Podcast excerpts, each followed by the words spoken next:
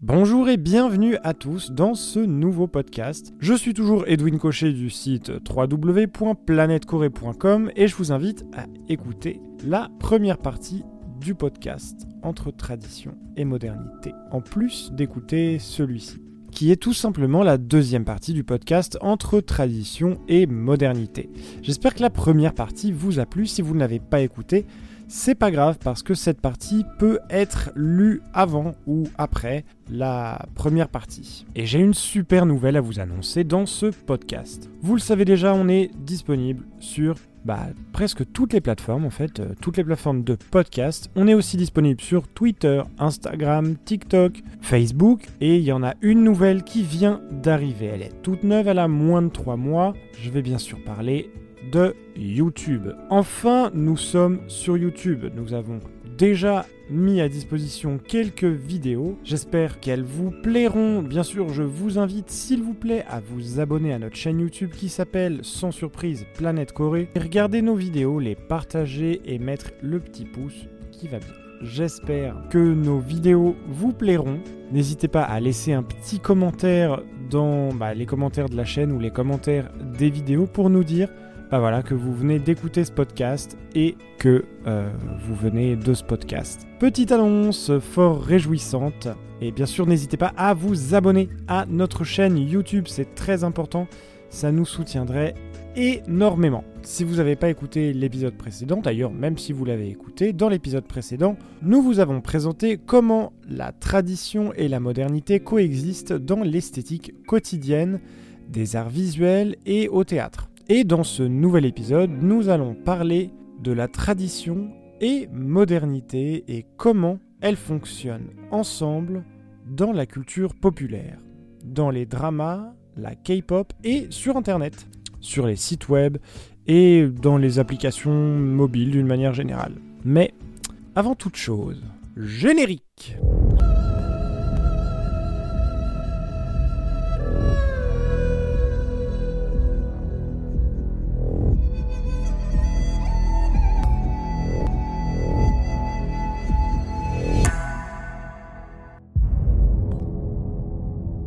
Alors dans l'univers des dramas sud-coréens, la modernité et la tradition se retrouvent dans le genre de sag. C'est le drama historique sud-coréen qui a gagné des milliers de fans dans les pays étrangers. Et en Corée du Nord, il s'appelle Gochong Yangwa. Après la guerre de Corée 1950-1953, le sageuk est devenu une spécialité sud-coréenne.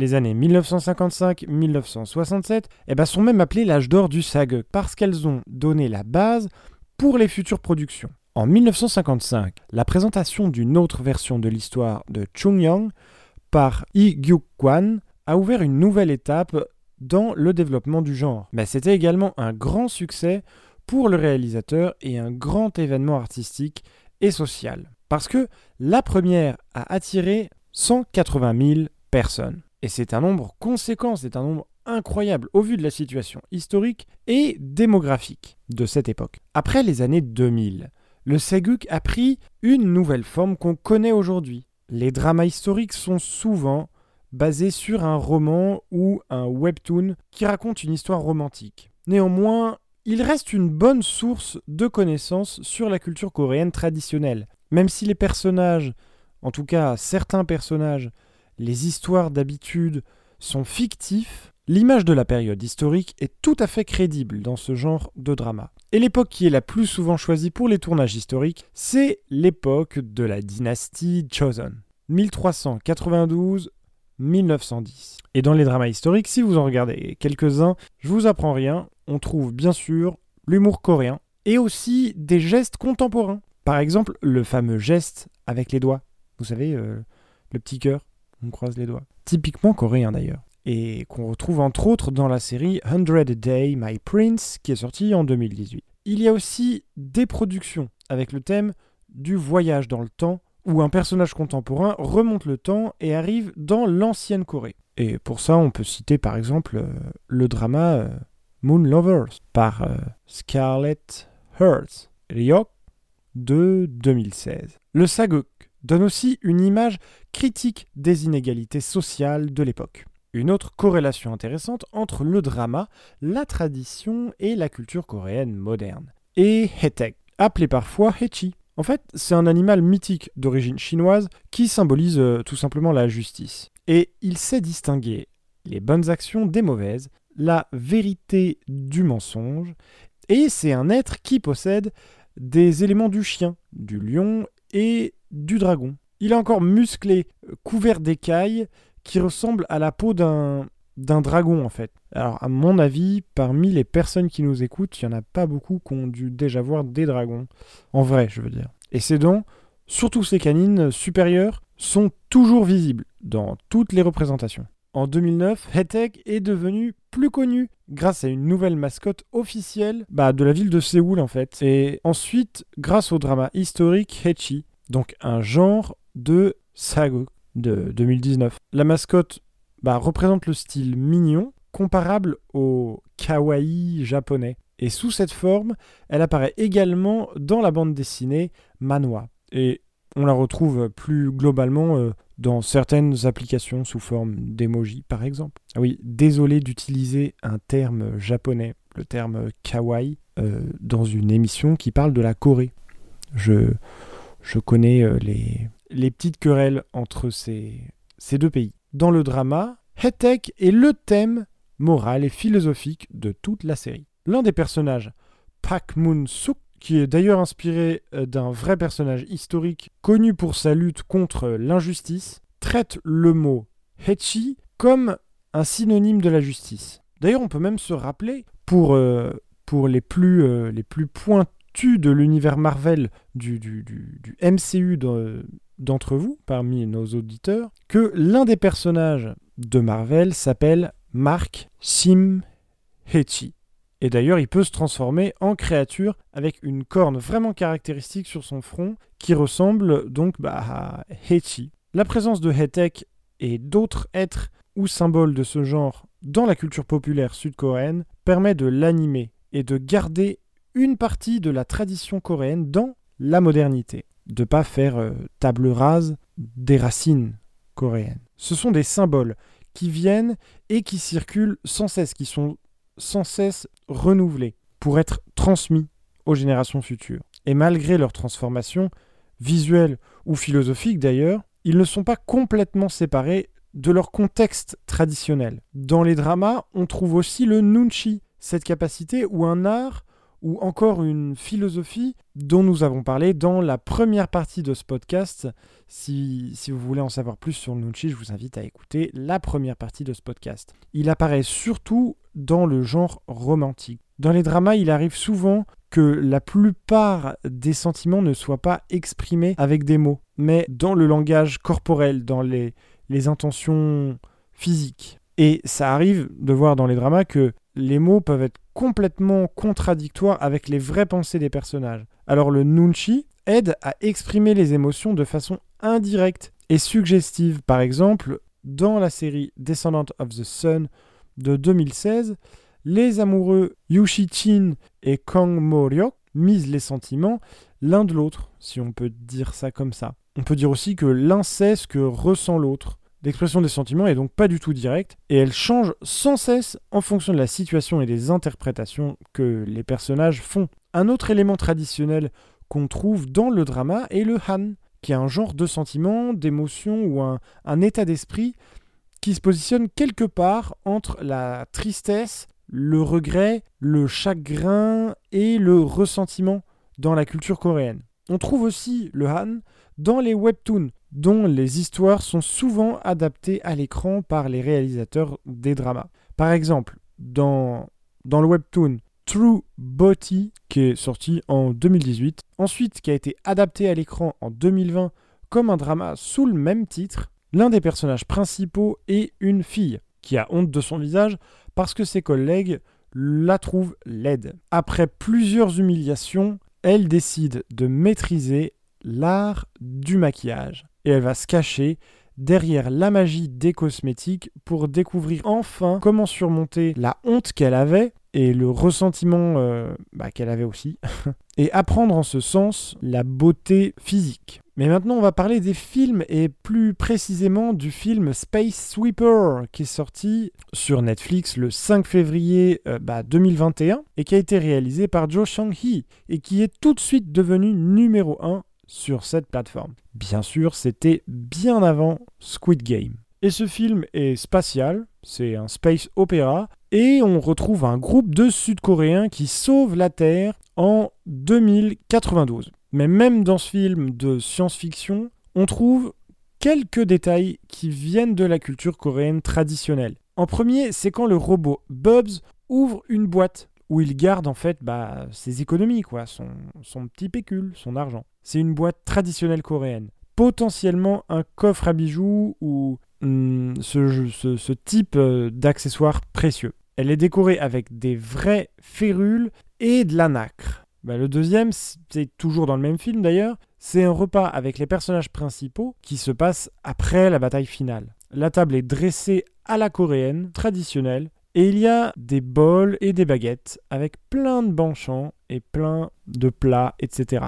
Enfin, c'est la présence du Hangul, qui est, bon, je pense que vous le savez déjà, hein, l'alphabet coréen. Dans les noms écrits sur certains objets et dans un cahier d'écriture coréenne pour les enfants. Mais une autre question intéressante dans ce, film, hein, c'est aussi l'amour paternel, qui est complètement exemplifié par Kim Tae-hok avec euh, et Dr. Kang avec euh, Dorothy ou Kang Kot-nim. Ce sont les hommes qui tiennent beaucoup, qui tiennent énormément à leur fille et qui sont prêts à tout sacrifier pour eux. Et cela renvoie une très belle image de la relation entre un parent et son enfant. Ce qui peut d'ailleurs questionner dans un certain sens les modèles confucéens de la société sud-coréenne. Maintenant, on va aborder le thème un peu de la K-pop. En ce moment, bah vous le savez, entre autres avec euh, Squid Game, personnellement, je vois l'avant Squid Game et l'après Squid Game en termes de rayonnement de la Corée, en tout cas en France. En ce moment, rien résiste au rouleau compresseur culturel coréen, qui a une force de frappe phénoménale, et encore plus depuis que l'État coréen,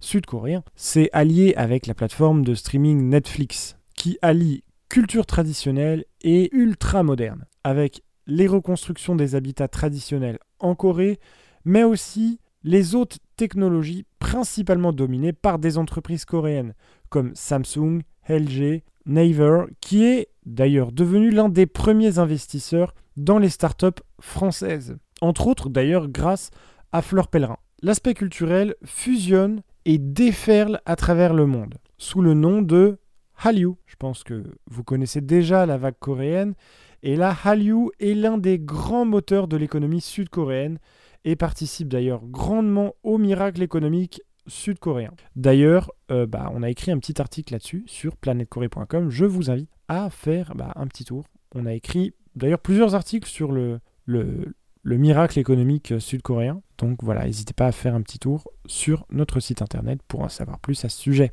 La Corée a réussi à acquérir un tel soft power et une influence mondiale, entre autres grâce à ses nombreuses pratiques culturelles et au drama, à la nourriture, sans oublier la K-pop. Elle a même investi l'espace culturel de plusieurs pays, plus ou moins fermés, comme l'Arabie saoudite, avec un concert de BTS, ce qui fait des BTS les premiers artistes non arabes donnant un concert dans un stade saoudien. Le cœur des jeunes marocains a aussi été conquis par cette musique et ces derniers s'intéressent de plus en plus à la culture coréenne. Les trois plus grandes maisons de production coréenne de K-pop sont SM Entertainment, JYP Entertainment et YG Entertainment. On les appelle les Big Three et elles dégagent des bénéfices spectaculaires allant jusqu'à 10 milliards de won. Mais combien ça rapporte la K-pop? Pour le troisième trimestre de l'année 2018, le label SM Entertainment a obtenu un revenu net de 168,7 milliards de won, ce qui fait à peu près la très modique somme de 130,7 euh, millions d'euros. Voilà. YG Entertainment a gagné un montant de 65,2 milliards de won, ce qui fait en euros 50,5 millions d'euros. Et JYP Entertainment a réalisé un total de 34,8 milliards de won, soit 26,9 euh, millions d'euros. Enfin, ça fait quand même un total de 2 800 000 euros. Mais si vous voulez le, savoir en, won, euh, pour le fun, parce que, euh, parce que ça fait beaucoup, ça fait 26 billions 800 milliards 700 millions de won. On peut donc dire que la K-pop, bah ça, ça génère quelques revenus quand même. Et même dans la K-pop, on trouve des éléments traditionnels. Il y a des clips, des clips musicaux, des, des, des vidéoclips, où le, le, cadre montre de près les, les visages des artistes. Ça permet, entre autres, une chose, ça permet de regarder dans les yeux des artistes et de confronter les paroles de la chanson avec leur mimique et leur faciès. Et si les paroles symbolisent bah, la pensée qu'on peut deviner à travers leur regard, on pourrait dire que tout le clip ou le, vidéoclip est une métaphore de l'esprit et de son nunchi. Les fameux BTS, connus déjà pour leurs inspirations euh, bah, par la pensée jongienne, utilisent la catégorie du Han. Dans la chanson No More Dream de 2013, qui vient de l'album du même titre, ils chantent les difficultés du découragement et des rêves à réaliser. Et en fait, dans les paroles de la chanson, on trouve des phrases qui expriment le regret et un genre de, déception. Mais en même temps, elles encouragent à sortir de cet état-là. Maintenant, on va faire un petit tour du côté d'Internet. Et les personnages mythiques sont bien présents dans les célébrations du jour de la fondation en Corée du Sud. Les symboles principaux de la fête sont évidemment Tangun, le tigre et l'ours, très souvent dans le style mignon. Vous savez, euh, kawaii, tout ça, et qui sont parfois accompagnés des personnages de Kakao Talk, comme euh, Tube dans l'application Line, qui, si vous ne le savez pas, appartient à Naver, qui est une grande entreprise sud-coréenne, qui est euh, le, le Google sud-coréen qui gère aussi d'ailleurs l'application Kakao Talk, on trouve un personnage qui s'appelle tout simplement Nunchi. En fait, c'est un petit chien, hein, tout mignon, qui ressemble un peu à la race Jack Russell Terrier, accompagné par Moki, qui est un, genre de singe rose. Et ils apparaissent ensemble dans un kit de stickers signé par Monkey Bird. Mais ce Nunchi, certainement, n'est pas un symbole du Nunchi en, lui-même. Mais il est intéressant de voir qu'il porte le même nom que le concept philosophique euh, coréen. Et voilà, c'est déjà la fin de ce, cette deuxième partie de, ce podcast dédié à la tradition euh, et la modernité en Corée du Sud. Nous espérons que cette partie vous a plu et que la partie précédente vous a plu aussi et qu'elle vous a permis de découvrir des nouveaux aspects de la culture euh, coréenne. Pour écrire cette partie, nous avons utilisé bah, les articles suivants. Le jour de la fondation, Hetek la Thémis coréenne. La K-pop et des chiffres. La langue du Sage. La Corée du Sud sauve la Terre en 2092. Nunchi, le savoir-vivre coréen. Et nous vous invitons à découvrir nos podcasts précédents et bien sûr tous ces articles-là sur notre site internet www.planetcorée.com. Moi je voulais profiter de, ce podcast et du fait que je puisse vous parler en direct, en vrai, que vous puissiez l'entendre pour vous remercier infiniment euh, d'être de plus en plus nombreux à écouter nos podcasts, à consulter et vous instruire sur la culture coréenne sur notre site internet www.planetcorée.com. On a aussi une, euh, une, chaîne YouTube qui s'appelle euh, Planète Corée maintenant. Et on a quelques on a déjà quelques vidéos dessus. Donc bah, je vous invite tout simplement à vous abonner à cette chaîne YouTube, ça nous aidera beaucoup déjà à, propager la culture coréenne et un petit clic eh ben, nous permet de faire des grands pas. C'est un petit clic pour le viewer mais une grande avancée pour le, le créateur de contenu, enfin les créateurs de contenu que nous sommes. Merci infiniment de votre attention et on se retrouve bientôt dans un nouveau podcast, dans le, prochain podcast ou dans une prochaine vidéo YouTube ou dans un prochain article avec toujours plus de Corée.